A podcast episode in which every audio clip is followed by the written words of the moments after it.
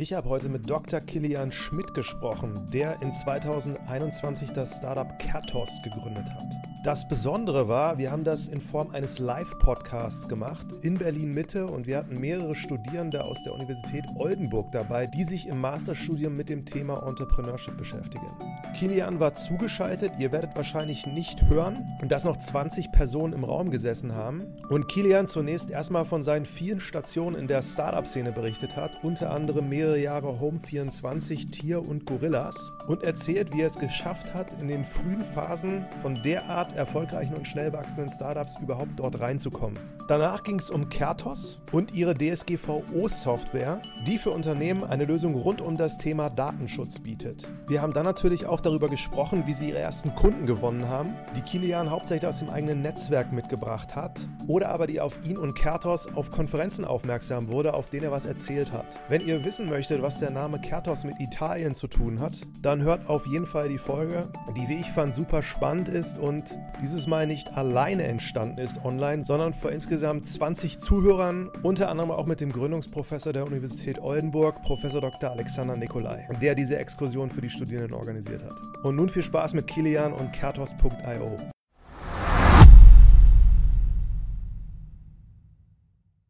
Willkommen zu einer neuen Folge im Marketing from Zero to One Podcast. Heute ein Gast aus München, glaube ich, zugeschaltet, namens Dr. Kilian Schmidt. Grüße dich.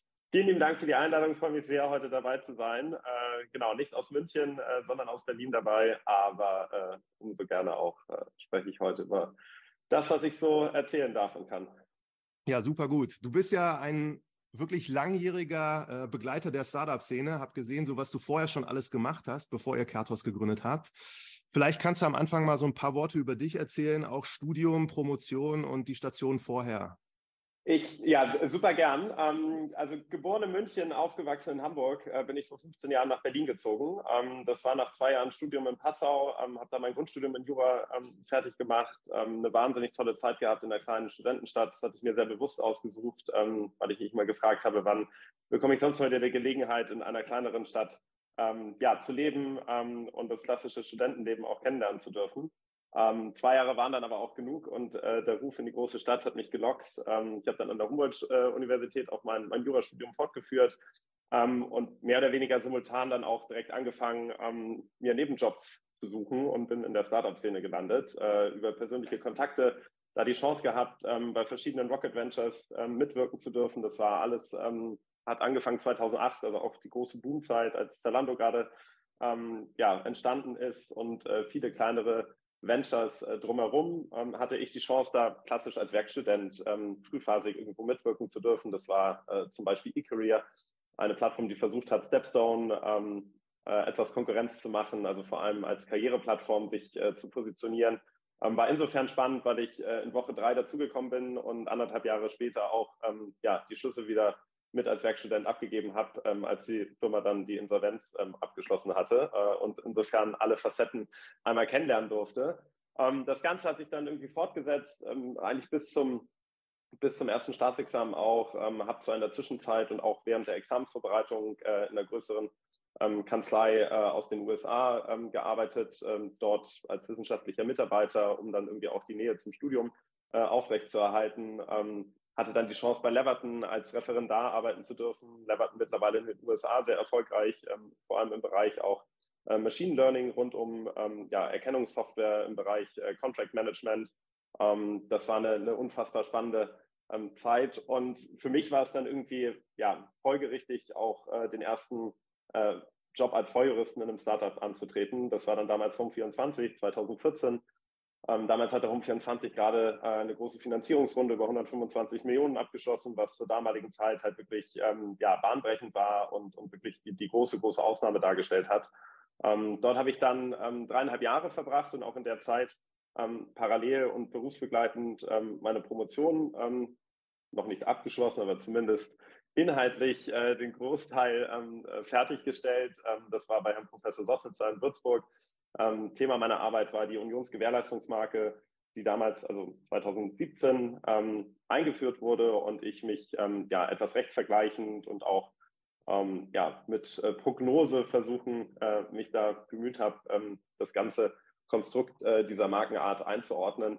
Ähm, das waren genau die ersten dreieinhalb Jahre meiner beruflichen Laufbahn als. Ähm, dann hatte ich die Gelegenheit, zurück in meine Heimatstadt zu gehen und nochmal das Großkanzleileben auch als Anwalt ausprobieren zu dürfen. Ähm, das war eine kurze Station bei Freshfields, ähm, dort ganz klassisch äh, auch im Bereich Corporate und M&A gearbeitet, habe aber auch für mich schnell gemerkt, dass das nicht meine Welt ist, dass ich vor allem auf viele passionierte Anwälte äh, getroffen bin, ähm, die viel mehr ähm, Ehrgeiz und Begeisterung für den Beruf mitbringen, als ich es ähm, für mich irgendwie entdecken konnte. Und habe dann sehr, sehr schnell wieder meine Fühler ausgestreckt zurück nach Berlin, ähm, wollte die nächste große Chance ähm, auch im, im Startup-Bereich wieder ergreifen. Ähm, das war damals die Zeit, als zum Beispiel Lime und Bird in den USA für das ganze Thema Micromobility große, große Wellen geschlagen haben. insofern hatte ich dann die Chance, mit Lawrence Leuschner von T-Mobility zu einer sehr frühen Phase schon sprechen zu dürfen. Ähm, damals gerade 40 Mitarbeiter in Berlin-Schöneberg äh, ähm, unterwegs gewesen, um äh, die erste Stadt Wien zu eröffnen. In Deutschland waren E-Scooter damals noch gar nicht erlaubt. Äh, insofern unfassbar spannende Herausforderungen, gerade auch für Juristen, wenn es um das ganze Thema Regulatorik, Genehmigungen, ähm, Ausschreibungen, ähm, äh, ja, und aber auch natürlich die Hervor äh, Herausforderung, ein kleines Unternehmen in kürzester Zeit auf europäischer ähm, Ebene zu skalieren und vor allem die Internationalisierung voranzutreiben. Die Chance habe ich ergriffen, bin dann da General Counsel geworden. Ähm, das war Anfang 2019 und ja, habe das ähm, 18 Monate äh, mitbegleitet. Äh, wir waren dann äh, statt 40 Mitarbeiter am Ende über 800 und in 65 äh, Städten in zwölf Ländern verteilt äh, aktiv und ich habe aber für mich gemerkt, ähm, dass gerade das Arbeiten in den kleinen Einheiten, gerade das Arbeiten ähm, crossfunktional mich irgendwie besonders reizt und ähm, herausfordert. das ging dort auch relativ schnell wieder verloren und war für mich dann sozusagen der Aufbruch, äh, etwas Neues wieder anzufangen, auch sehr, sehr aktiv sich schon damit auseinanderzusetzen, ob es was Eigenes sein wird. aber wie so oft habe ich erstmal Mittelweg eingeschlagen, habe dann als Freiberufler und Berater ähm, verschiedenen Unternehmen auch in der Startup-Szene dann einfach geholfen, gerade so diesen Schritt von 0 auf 1, wenn es um die ähm, Professionalisierung rund um den Bereich äh, Legal geht, ähm, da die richtigen Schritte zu gehen. Ähm, genau, und das war so die Vorgeschichte, bis es dann mit Kertos losging. Ähm, das war ja auch gerade am Anfang sicherlich kein, kein leichter Schritt, ähm, wie das halt so ist bei einer Gründung. sind aber natürlich super happy, wo wir jetzt irgendwie stehen. Aber ich glaube, da gehen wir dann sicherlich noch im Detail im Einzelnen drauf ein. Aber das war so ähm, ja, meine Entwicklung hin zu äh, der eigenen Gründung am Ende, ähm, die ich dann wahrscheinlich insgeheim schon länger äh, in mir getragen habe. Ja. Jetzt musst du aber trotzdem nochmal sagen, das sind ja so einige der am schnellst wachsenden Startups der letzten Jahre so aus dem Berliner Ökosystem. Wie kommt man denn da so früh rein? Wie kommt man da so früh rein? Ähm, ich, also, ähm, ich habe mich aktiv darum bemüht. Ähm, man muss halt, glaube ich, ähm, schauen, äh, wer schreibt jetzt nicht die Stelle eines äh, Inhouse-Juristen ähm, heute aus, sondern wer wird diese Stelle vielleicht in einem halben Jahr ausschreiben und wie kann man dann dementsprechend ähm, ja, äh, anderen irgendwie einen Schritt voraus sein äh, und sich halt wirklich auch ähm, sehr aktiv ja auch in, in das Bewusstsein dann der Gründer ähm, drängen, weil ich glaube, gerade für Gründer ist es auch extrem schwierig, äh, gerade so eine Position zur richtigen Zeit mit der richtigen Person zu besetzen, weil es dann doch oftmals als irgendwie Kostenlast äh, gesehen wird, als unnötiges ähm, Übel, was man halt irgendwann eingehen muss, weil es weder den Umsatz fördert, äh, zumindest im Bewusstsein der Gründer, weder ähm, die Expansion vorantreibt, sondern einfach als äh, Compliance-Service-Einheit ähm, verstanden wird. Und ich glaube, das war für mich, zumindest auch im Fall von Tier, ähm, das große Glück, da zur richtigen Zeit am richtigen Ort zu sein. Und das habe ich mir halt aktiv gesucht. Und das war, glaube ich, so ein bisschen äh, vielleicht das kleine Zünglein in der Waage. Vielleicht noch mal eine Frage so, man sieht dich da, ich habe das mal gegoogelt und man findet da so einen TV-Ausschnitt, wo du da vor einem Reporter von NTV kurz mal in drei Minuten erzählst, dass Tier jetzt gerade so acht Städte in Betrieb genommen hat und da stehst du als Jurist. Ist das normal, dass dann ein Jurist steht oder schicken die dich normalerweise jemanden hin, der sich so eher um Operations und andere Themen kümmert? Hm, ich glaube, was bei mir, ähm, der, ähm, also die Rolle war bei mir zweigeteilt. Ähm, ich war verantwortlich für die rechtlichen Themen, aber auch für den Bereich Public Policy, also ähm, die Öffentlichkeitsarbeit gegenüber Entscheidern ähm, rund äh, ja, um den, um den äh, Öffentlichkeitsbereich, äh, Bürgermeister, Verkehrsverantwortliche, Infrastrukturminister, äh, das nicht nur in Deutschland, sondern dann auch auf europäischer Ebene. Und das hat halt zum Beispiel auch dazu geführt, dass ich dann auf dieser Veranstaltung in Aachen war, ähm, wo dann dieses Interview stattgefunden hat. Ähm, ja, ich glaube, diese, diese Rolle des Pressesprechers, äh, die kam erst später bei Tier dazu. Insofern ähm, hatte ich dann oft äh, die Gelegenheit, einfach Positionen zu beziehen, die für uns auch sehr wichtig war, weil wir auch wahnsinnig viel Gegenwind bekommen haben, wahnsinnig viel Aufklärung betreiben mussten, um das, was wir als, als Firma oder als Tier damals vorhatten, auch ähm, richtig rüberzubringen. Äh, viel Skepsis wurde dem Thema entgegengebracht, sicherlich auch zu Recht. Die Skepsis besteht ja auch heute noch. Und wenn man sich irgendwie anschaut, äh, wie das Thema aktuell reguliert wird äh, und ausgestaltet wird, welche Schwierigkeiten die Städte damit haben, auch ähm, äh, gut damit umzugehen, dann ist das äh, ja auch noch nicht fertig, das Thema und noch nicht ausgestanden. Ähm, sondern ja, das, das war sozusagen dann die, diese Twitter-Rolle, die ich eingenommen hatte, die ich mir aber auch absichtlich und bewusst wieder gesucht hatte. Ich habe halt von Anfang an klar gemacht, ich möchte nicht nur der Jurist im Unternehmen sein, sondern ich möchte der Jurist sein, der operativ sehr stark eingebunden ist, auch in die Entscheidungen, in, in die, die Prozesse selbst und nicht nur dann sozusagen die Themen auf den Tisch gelegt bekommt, äh, wenn es eigentlich schon durchentschieden ist und es nur noch um die, die Umsetzung geht.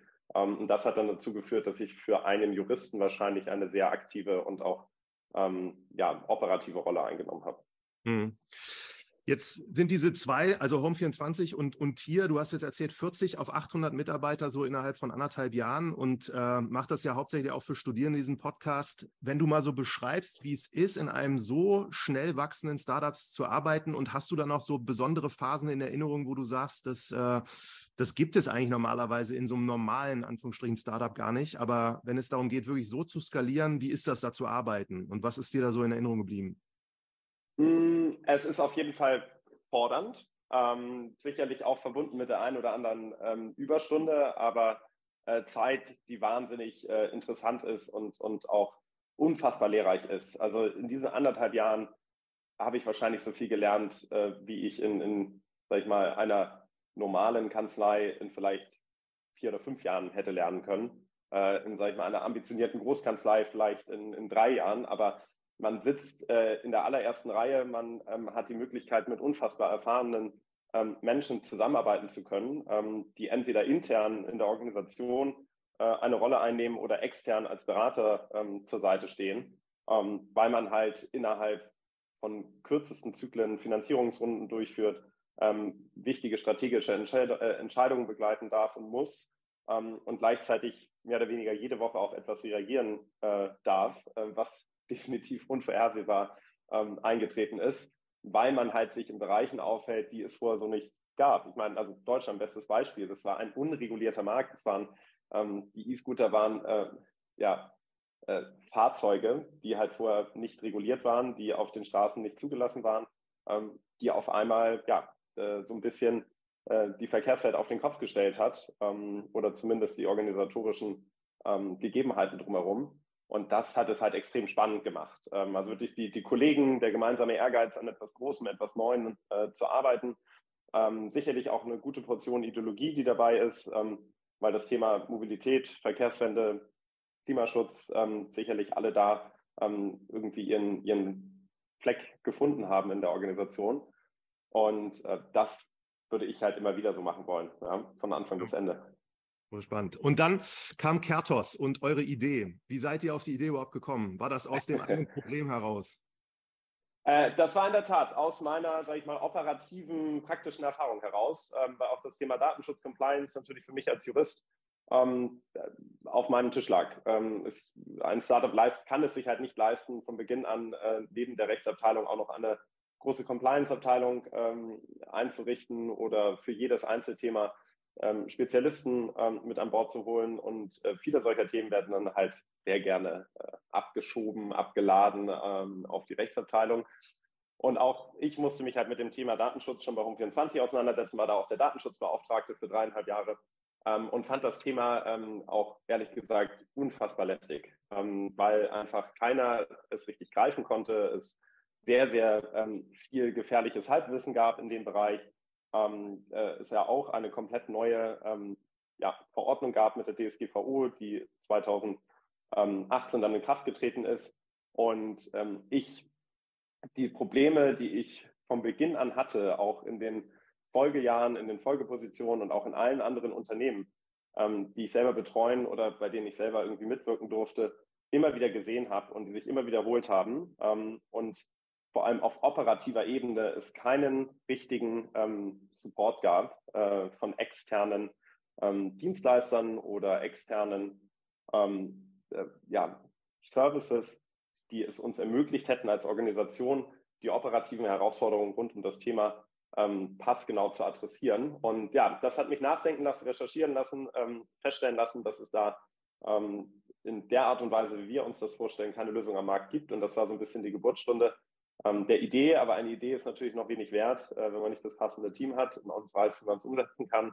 Ähm, und das war sicherlich die zweite große Herausforderung, genau dieses Team zusammenzustellen. Ähm, und ist natürlich bei weitem nicht alles auf meinem Mist gewachsen, sondern insbesondere auch ähm, auf dem Mist meiner beiden Co-Founder Alexander und Johannes, die das ganze technische und Produkt-Know-how mitbringen. Ähm, ja, und überhaupt erst ermöglichen konnten, dass das, was ich mir, ähm, sag ich mal, in der rudimentären Grundfassung mal vorgestellt habe, auch tatsächlich jetzt in ein fertiges Produkt hat umsetzen lassen. Wann hast du die äh, Idee gehabt und wie hast du die beiden gefunden? Äh, ja, Idee haben ist ja immer ähm, so, dass, dass man merkt, dass da etwas nicht passt. Ich glaube, das, das hat sicherlich sehr früh angefangen, dass dann daraus wirklich eine Idee mit einem Geschäftsmodell oder zumindest der Vermutung eines Geschäftsmodells entstanden ist.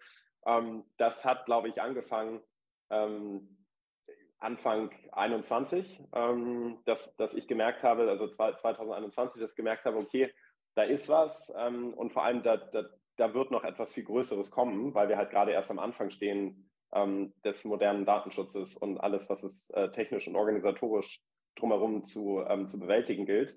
Ähm, und dann hat es aber sicherlich ein, eine gute Zeit, also ein Dreivierteljahr gedauert, bis dann das Team so, wie wir jetzt als Gründerteam ähm, da stehen, auch uns äh, gefunden haben, äh, uns entsprechend kennenlernen konnten, ähm, weil Joe, Alex und ich uns halt vorher nicht kannten. Joe und Alex kennen sich schon sehr, sehr lange, die haben schon lange zusammengearbeitet, aber ähm, wir wurden über einen gemeinsamen Bekannten zusammengebracht, der halt gesehen hat, hey, da ist jemand, der geht mit einer Idee schwanger ähm, und da gibt es zwei Jungs, die ähm, haben Bock, äh, ja, raus aus ihrer Dienstleistung rein in ein richtiges ähm, eigenes Produkt zu wachsen.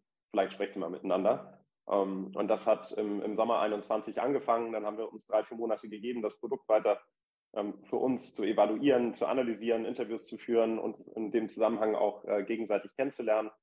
Und am Ende ähm, waren wir dann November 2021 beim Notar und haben das Ganze quasi besiegelt, dass wir uns jetzt da gemeinsam in dieses Abenteuer stürzen. Äh, genau.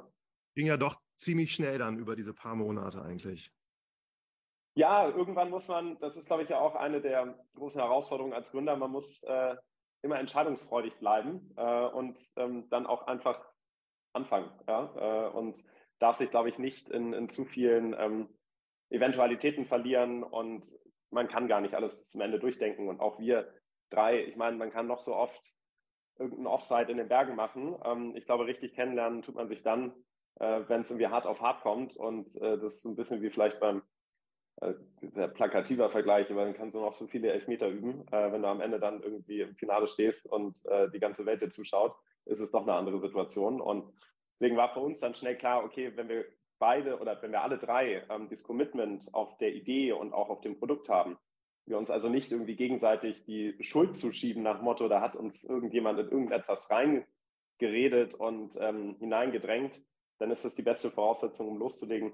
Und alles andere muss man dann eh auf dem Weg äh, ja, klären.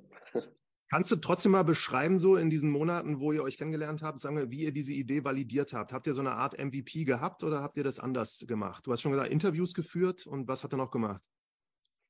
Genau, also die, die also wir hatten einen relativ großen, sag ich mal, ähm, Wissensvorsprung dadurch, dass ich halt mit dem Thema operativ halt schon viele, viele Jahre dann irgendwie zu tun hatte, dass ich auch im Rahmen dessen mich mit vielen Kollegen ausgetauscht habe, um natürlich herauszufinden, ob ich jetzt der Einzige bin, der dieses Problem hatte und die anderen da schon lange eine schlaue Lösung gefunden haben. Ähm, und ich dementsprechend ähm, relativ schnell zum Beispiel Interviewpartner ähm, auch wieder heranholen konnte, mit denen wir dann strukturiert Interviews geführt haben, um halt ja, eine fundierte Datengrundlage zu schaffen, auf der wir dann ähm, zusammen entscheiden können, ob das jetzt für uns ausreichend ist oder nicht. Und ich glaube, das war, das war der Großteil dessen. Wir haben versucht, das in, in Click-Dummies äh, relativ schnell umzusetzen, vor allem auch in User-Stories, die verschiedenen Anwendungsfälle dann auch tatsächlich in ein Produktformat zu gießen.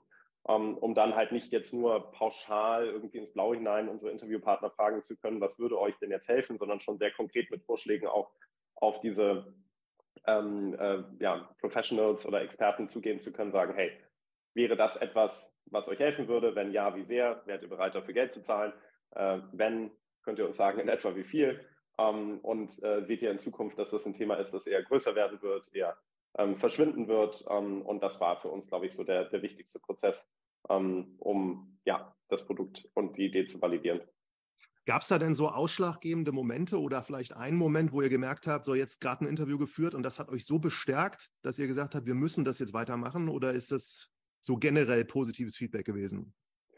Ich glaube, es war ein sehr harmonisches Feedback von, von äh, allen Beteiligten, mit denen wir gesprochen haben, dass wir gemerkt haben, okay, ähm, das Thema, also es, auch das, was wir vorhaben, Kertos ähm, sieht sich ja selber so als Privacy Operating System ähm, und ein, ein Operating System beinhaltet für, oder beinhaltet für uns halt viele verschiedene Funktionen, die dann auch ein großes Ganzes am Ende wieder ergeben. Und natürlich ist es so, dass nicht jede Funktion für jeden ähm, Kunden und auch für jeden Anwender gleich interessant ist.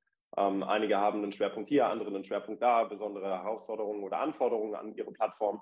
Und was wir halt schon gemerkt haben, ist, dass es niemanden gab, der eine dieser ähm, Funktionen, die wir uns da so überlegt hatten, die zukünftig ähm, Gegenstand des Produktes werden könnten, dass die komplett weggefallen sind, dass jemand gesagt hat, nee, also damit kann ich jetzt überhaupt nichts anfangen, sondern äh, es gab immer wieder verschiedene Schwerpunkte, die von Interesse waren, aber ähm, wo wir uns dann bestärkt gefühlt haben, war halt okay, aber das große Ganze ist für jeden ein Mehrwert und ähm, unterstützt äh, die tägliche Arbeit. Und ähm, das hat uns dann bekräftigt zu sagen, okay, wir schnappen uns jetzt eine dieser Funktionalitäten, damit legen wir los. Ähm, damit können wir halt einer bestimmten Kunden, Kundengruppe von Tag eins an ähm, sehr konkret und auch sehr gut helfen. Und im Laufe der Zeit reichern wir das an durch mehrere ähm, weitere Funktionalitäten und das erschließt uns dann auch die übrigen Kundengruppen. Mhm.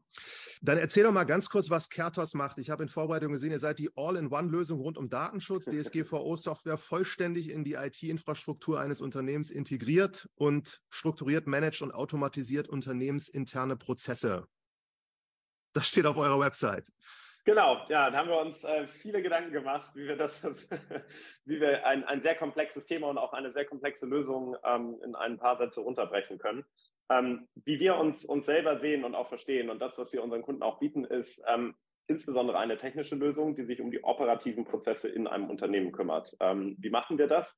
Wir ähm, sind insbesondere ein, ein ähm, Schnittstellenanbieter, sprich wir sorgen dafür, dass komplexe Infrastrukturen eines Unternehmens, ähm, bestehend aus Software-as-a-Service-Anwendungen, eigenen ähm, in-house produzierten ähm, äh, Services und äh, Lösungen gepaart mit Datenbanken, Infrastrukturthemen, Kommunikationstools, ähm, dass wir all diese ähm, miteinander verbinden und wieder zusammenbringen ähm, und Unternehmen in die Lage versetzen, personenbezogene Daten und damit verbundene Prozesse ähm, systemübergreifend zu managen und zu verwalten. Ähm, dafür kriegen Sie von uns ein zentrales Dashboard, ein Cockpit zur Verfügung gestellt, wo diese verschiedenen Datensilos, Datenquellen ähm, gemeinsam äh, dargestellt und zusammengebracht werden, um dann klassische Anwendungsfälle aus der DSGVO und verwandten ähm, regulatorischen Gebieten ähm, wieder umsetzen zu können. Das sind zum Beispiel Betroffenenrechte, also das Recht auf Auskunft, das Recht auf Löschung, sowohl von Kunden als auch von Mitarbeitern, das sind Themen rund ähm, um das äh, Thema Data Mapping und Data Discovery. Also wie versetze ich Unternehmen in die Lage, auch tatsächlich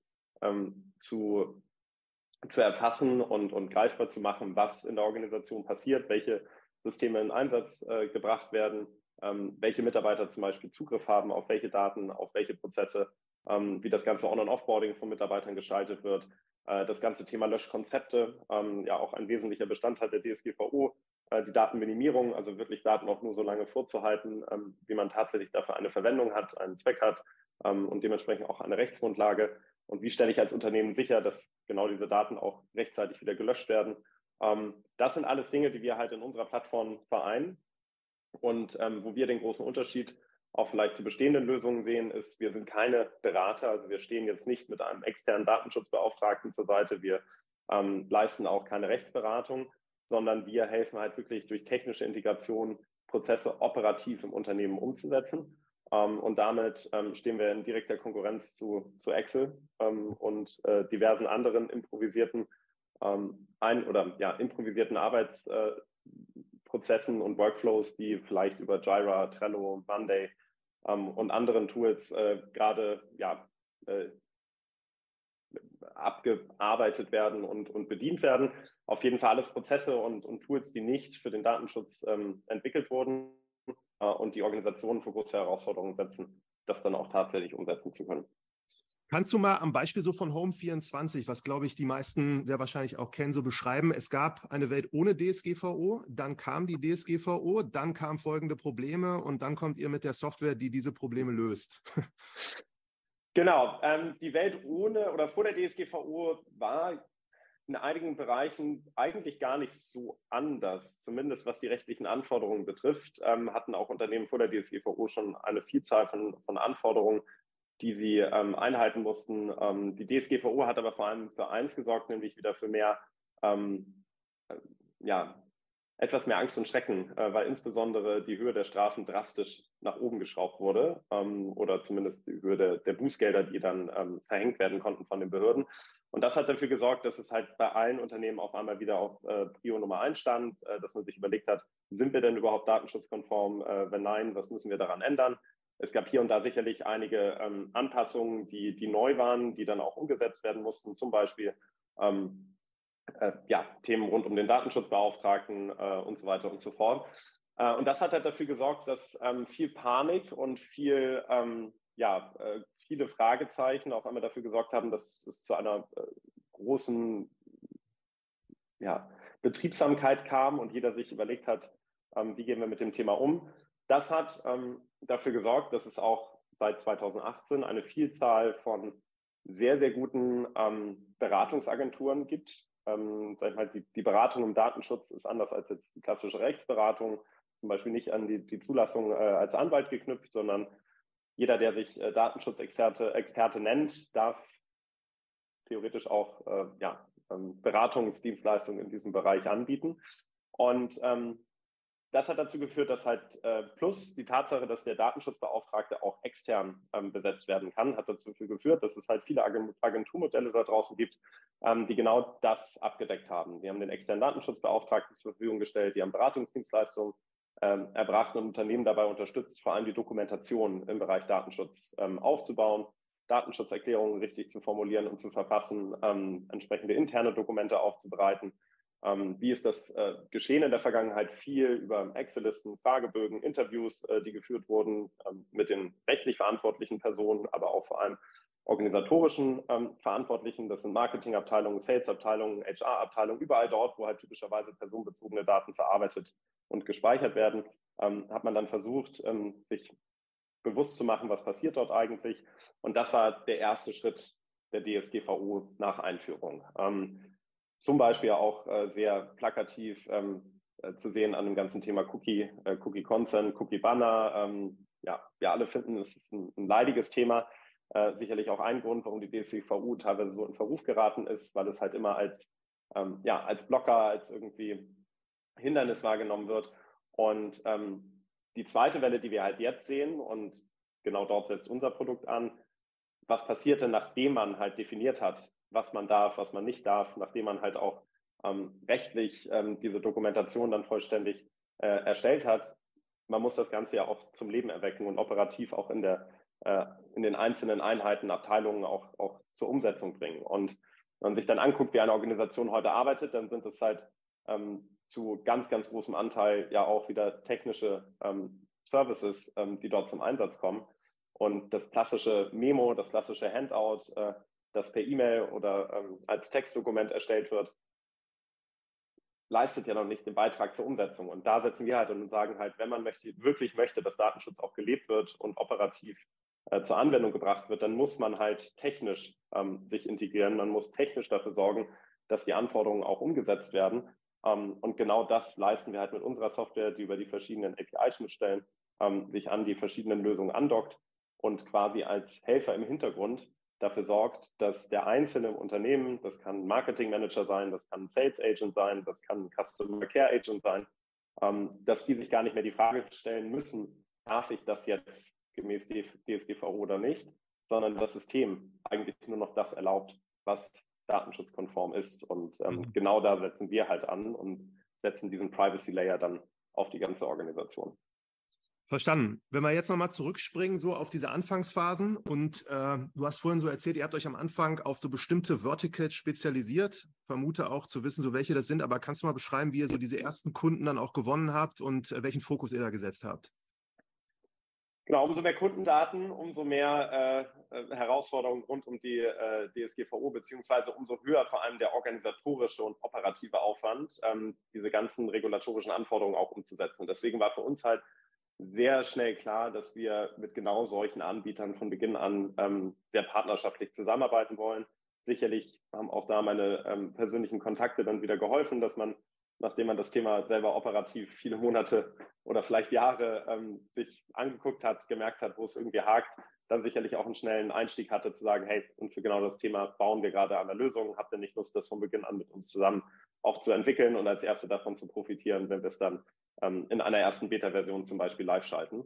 Ähm, und da war es halt vor allem für uns wichtig, dass wir auf der Gegenseite auch ein Team in Anführungszeichen haben, das bereit ist, ähm, sich dieses, also zum einen bereit ist, technische Automatisierung auch wirklich einzuführen und äh, nicht den vermeintlich, sag ich mal, bequemeren Weg äh, geht, äh, durch vielleicht mehr ähm, Manpower äh, und noch ein ja, äh, noch eine Hilfskraft mehr, ähm, Prozesse äh, manuell abzuarbeiten, sich irgendwie diese Automatisierung versperrt. Und genau, dementsprechend haben wir halt ähm, Unternehmen gewählt, die einen großen Kundenstamm haben, die auch mit einer Vielzahl von Anfragen entsprechend zu ähm, sich, äh, sich herumschlagen müssen, ähm, ob das jetzt Löschanfragen, Auskunftsanfragen sind. Ähm, und das hat dazu geführt, dass wir mit einer kleinen, aber feinen Gruppe sehr kundennah ähm, das Produkt, sag ich mal, von dem MVP in eine funktionierende Beta-Version entwickeln konnten, die auch sehr, sehr schnell live gegangen ist und auch eigentlich von Tag, ja, nicht eigentlich, sondern von Tag eins in der Lage war, unseren Kunden einen operativen Mehrwert ähm, zu bieten, was insbesondere in immenser Kosten- und äh, Zeitersparnis liegt, ähm, sodass Ressourcen wieder freigemacht werden und repetitive Prozesse durch unsere Software von, von Anfang bis Ende automatisiert werden. Kannst du teilen, wer das war? Also wer, wer, ist da so involviert gewesen in dieser ersten Gruppe? Nee, genau. Es sind äh, unter anderem Gorillas, ähm, bei denen ich ja auch eine Zeit lang war. Ähm, äh, McMakler äh, war auch mit dabei. Ähm, das sind so zwei, mit denen wir jetzt auch äh, nach außen hin ähm, sozusagen werben dürfen und ähm, auch diese, diese Geschichte erzählen können, wie wir das gemacht haben und äh, wie schnell wir da halt auch äh, helfen konnten. Und ja, mittlerweile, ich habe jetzt ähm, gestern auf der Plattform ist gerade mal zusammengerechnet, wir haben jetzt um die 20.000 Anfragen von Kunden und Betroffenen über unsere Plattform für unsere Kunden jetzt vollständig automatisieren können über die letzten Monate.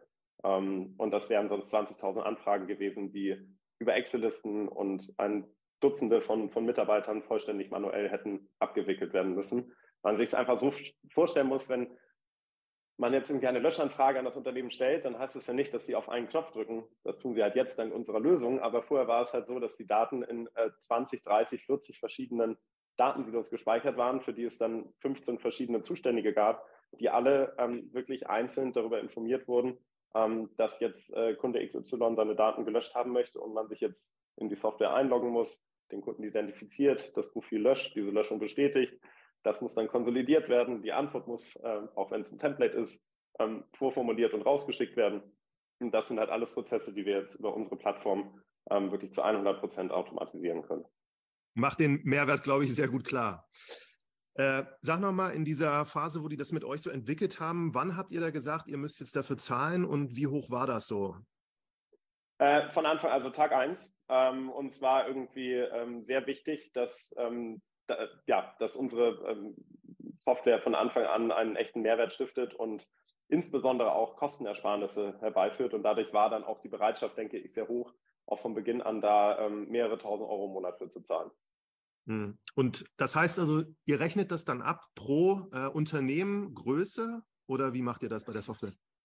Hm, für uns ist natürlich, ähm, also wir haben, sind sozusagen ein klassisches Software-as-a-Service-Modell. Wir rechnen, äh, rechnen monatlich ab ähm, über, über Softwarelizenzen und für uns sind verschiedene Metriken entscheidend. Das ist zum einen die Komplexität der ähm, Systeminfrastruktur des, des Kunden.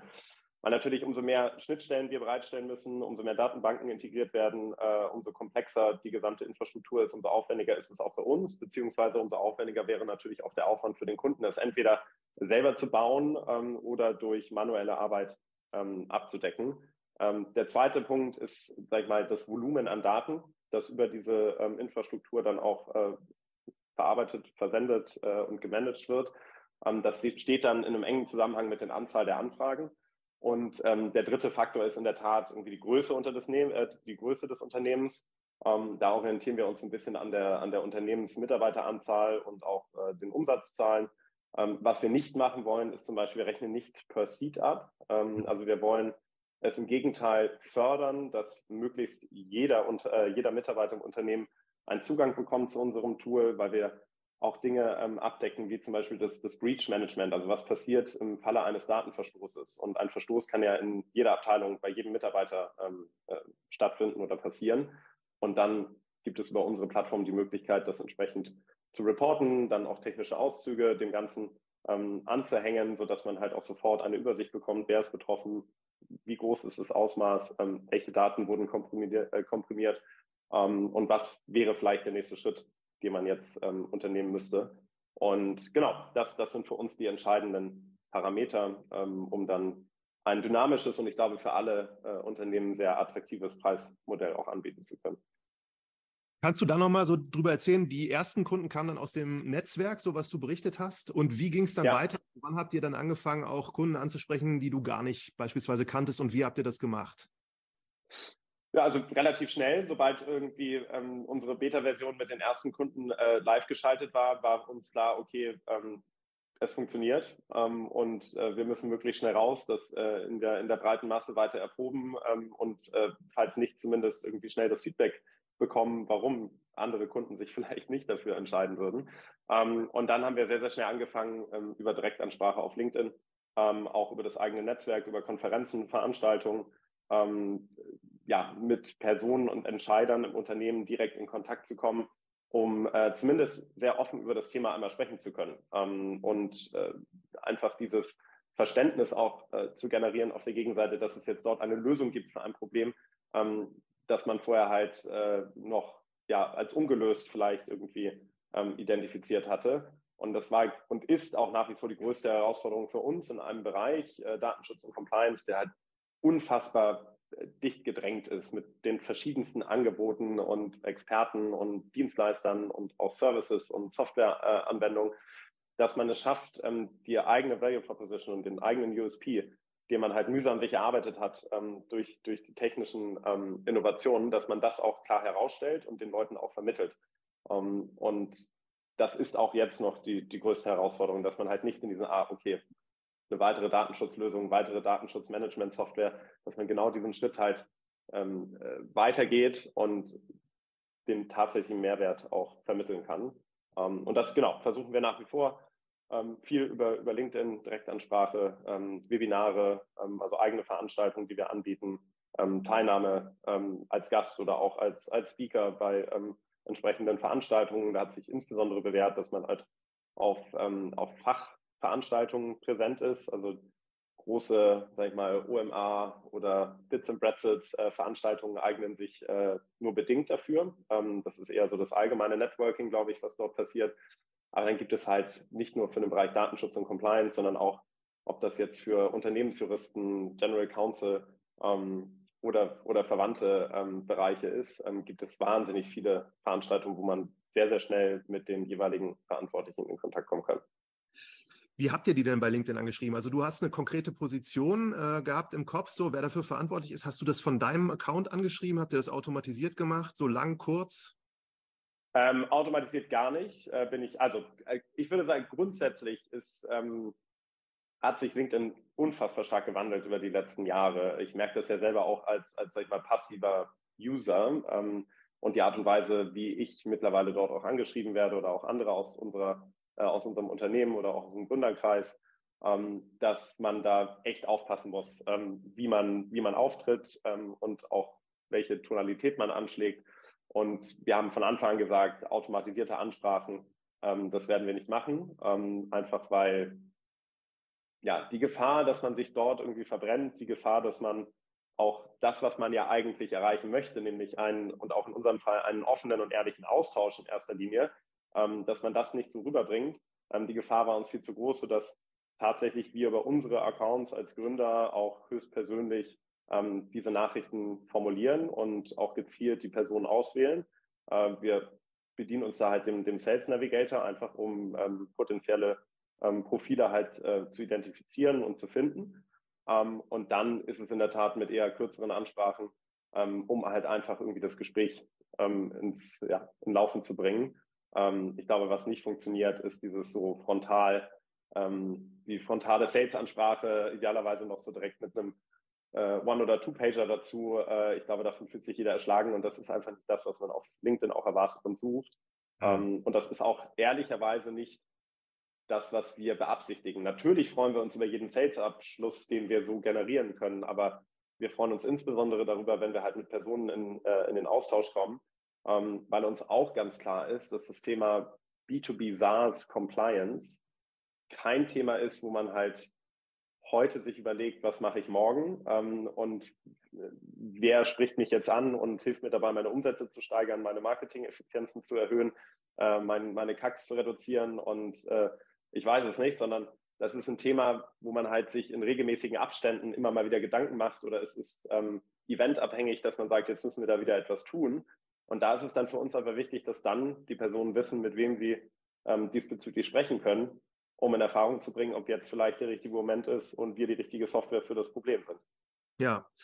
Und zweite Frage nochmal bei den Konferenzen, von denen du sprachst, so wie nehmt ihr an Konferenzen teil, damit die funktionieren so für euch und dass das erfolgreich ist? Was macht ihr da aktive Beiträge oder gehst du hin und sprichst äh, viele Leute an, die du für geeignet erscheinst?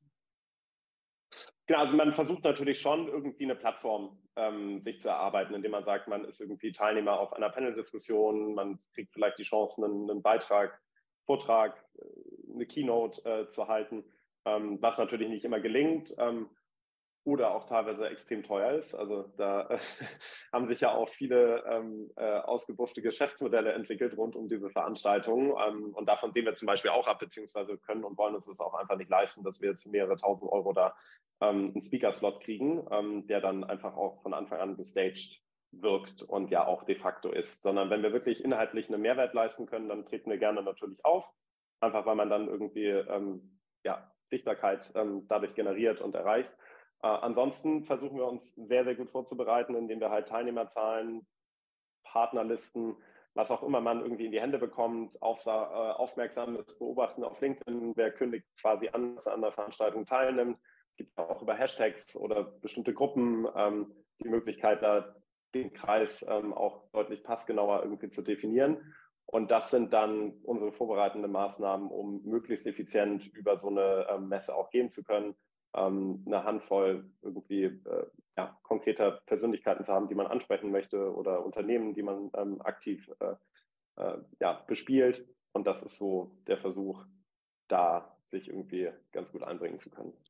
Und auf eurer Website, da ist ja die Gorillas Case Study, man sich runterladen kann. Äh, kannst du mal so sagen, wie oft sich Leute das so runterladen oder wie viele Leute sich das schon durchgelesen haben? Ähm, kann ich das sagen? Ja, also schon mehrere Male pro Tag, dass, ähm, dass bei jemandem das Interesse weckt, ähm, da mal tiefer reinzuschauen und äh, zu gucken, was da so passiert ist. Ja. ja. Und dann schreibt ihr die auch an und geht da hinterher oder wie macht ihr das? Genau, also ähm, wir sind da relativ fix, glaube ich. Äh, es ist auch kein Geheimnis, dass wenn man die Aufmerksamkeit einmal äh, gewonnen hat, dass man das dann ausnutzen muss und idealerweise äh, sofort äh, darauf antwortet. Ähm, leider ist es ja mittlerweile so, dass Telefonnummern ähm, eigentlich nicht mehr geteilt werden, beziehungsweise auch schwierig, ähm, gerade im Startup-Bereich, ähm, da über Listen oder andere Dinge ähm, einen direkten äh, Draht zu kriegen. Aber wir versuchen da schon ähm, extrem schnell zu sein und genau diese Aufmerksamkeit, die man einmal generiert hat, aufrechtzuerhalten und dann idealerweise in ein direktes Gespräch äh, umzusetzen. Also ich hätte es mir gern durchgelesen, wollte eure Datenqualität hier aber nicht irgendwie so durcheinander bringen und habe dann gedacht, ich mache es lieber nicht. Kann ich gerne nochmal teilen im Nachgang. ja. ja, das wäre gut. Ja, sehr spannend. Ähm, dann letzte Frage nochmal zu den, zu den Marketing-Sachen. Kertos ich habe jetzt mal Chat GPT gefragt, was Kertos bedeutet und es kam keine Antwort. Warum Kertos? Ist ja schon mal gut. Ist ja schon mal gut. Dann ist der, ist der Begriff ja noch nicht besetzt. Äh, insofern ähm, haben wir die Möglichkeit, äh, uns da gut zu positionieren. Äh, Fantasiewort. Ähm, entstanden in einem Italienurlaub, äh, wo wir in einer großen Gruppe äh, des Öfteren dann äh, zusammensaßen oder auch essen gegangen sind. Selten reserviert hatten, sondern spontan uns entschieden haben und dann gefragt haben, ob es noch Platz für zwölf Leute gibt. Und ähm, die Antwort der Italiener dann in der Regel certo, das kriegen wir schon hin, das passt schon. Äh, und ja, irgendwann muss man halt den ersten Schritt gehen, sich überlegen, wie nennt man jetzt die Bude ähm, und wo gibt es noch eine Domain, die nicht vergeben ist. Das ist ja mindestens genauso groß, äh, die Herausforderung. Und das war ähm, die Entstehungsgeschichte. Äh, also keine tiefer Gründe. Also es ist immer spannend zu hören. Andere ähm, interpretieren da noch viel mehr rein, als man selber sich damit mal äh, auseinandersetzt. Er jetzt sofort also, geschworen hat, was Latein, irgendwas so und Genau, irgendwie der, der griechische Gott äh, des Datenschutzes oder ob dann irgendwie OS für Operating System steht. Äh, also es ist, äh, ja, aber äh, freut uns natürlich ähm, und wir sind, wir sind happy damit. Ja, cool. Ja, sehr spannend. Dann glaube ich, viel erfahren zu haben, so wie ihr das äh, angeht. Habe jetzt noch mal so ein paar Fragen vielleicht auch ähm, für dich in Richtung, so du bist zehn Jahre oder noch länger als eigentlich in dieser Szene dabei, irgendwie in den größtwachsenden Startups äh, wichtige Rollen gehabt und da auch aktiv über ein paar Jahre mitgeholfen. Jetzt äh, Kertos. Was sind denn so deine Learnings, die du an jetzt Leute weitergeben würdest, die jetzt ebenfalls vielleicht mit dem Studium fertig sind und sich überlegen, so entweder selbst zu gründen oder in Startup zu gehen, was du denen mitgeben könntest? Ähm, also ich glaube, die, die Szene hat sich unheimlich stark professionalisiert über genau diese letzten zehn Jahre, hatte natürlich auch die Möglichkeit, in einer absoluten Boomphase ähm, alles mitzunehmen. Äh, es, es, gab eigentlich keine Downtime, äh, es war alles irgendwie größer, schneller äh, und es ging immer weiter. Ähm, was aber dazu geführt hat, dass unfassbar hohe Qualitäten auch an, an, ähm, an Personen sich jetzt in diesem äh, ganzen Kosmos äh, tummeln. Ähm, ich glaube, das, was ja Rocket damals irgendwie ähm, gut gemacht hat, äh, muss man ja einfach lassen. Also ich, man kann über Rocket, glaube ich, viel denken und auch ich äh, habe sicherlich nicht nur äh, positive Dinge irgendwie ähm, äh, gehört, gesehen äh, und erfahren, aber sie waren halt schon ausschlaggebend für das, was, was die deutsche Startup-Szene oder was auch insbesondere die Startup-Szene in Berlin halt heute ist. Und ähm, damals war es ja noch der klassische Fall, die Rocket äh, Persönlichkeiten standen irgendwie vor den Bürogebäuden von BCG und McKinsey und haben die Leute, die aus dem Vorbereit oder aus den Vorstellungsgesprächen rauskamen, äh, angesprochen, ob sie nicht stattdessen lieber in einem Startup anfangen wollen zu arbeiten. Ich glaube, diese Zeiten ähm, sind halt irgendwie vorbei, dass man sagt, der klassische Einstieg in, ähm, in ein Startup geht über die, Be über die Beratung, das Banking oder vielleicht sogar in seltenen Fällen irgendwie die Anwaltskanzlei, sondern ähm, ich bin fest davon überzeugt, dass äh, gute Startups ein hervorragender Einstieg sind in die Szene. Ähm, dort sollte man halt, glaube ich, sich sehr stark ähm, daran orientieren, wer sind die Gründer, äh, wofür stehen diese Gründer und ähm, kann man sich ähm, damit identifizieren, was, was diese Persönlichkeiten in der Vergangenheit geleistet haben oder auch jetzt insbesondere vorhaben, zukünftig zu leisten. Ähm, und dann, glaube ich, hat man unfassbar viele Möglichkeiten, äh, auch in jeder Größe von Startup ähm, genau die richtigen Erfahrungen zu sammeln. Das kann sehr Early Stage sein, das kann Later Stage sein. Ähm, einfach weil, ja, ich glaube, die Qualität ähm, der, der Verantwortlichen ähm, unfassbar hoch geworden ist und ähm, das als Direkteinstieg ich als sehr, sehr gute ähm, Möglichkeit auch sehe.